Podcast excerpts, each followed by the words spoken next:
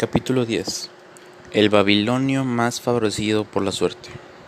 El último capítulo del libro nos habla de la importancia de valorar lo que tenemos y la importancia del esfuerzo.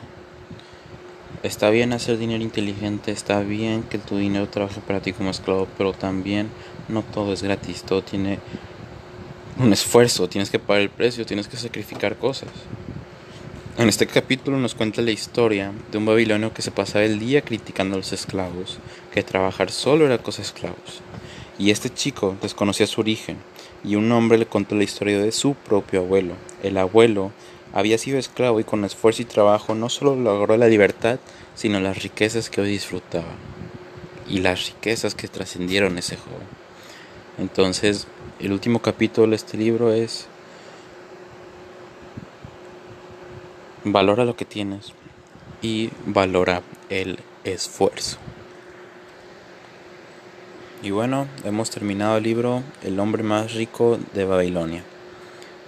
Recuerda aplicar estos conceptos en tu vida, ya que si no los aplicas solo se quedarán en teoría. Gracias por escuchar.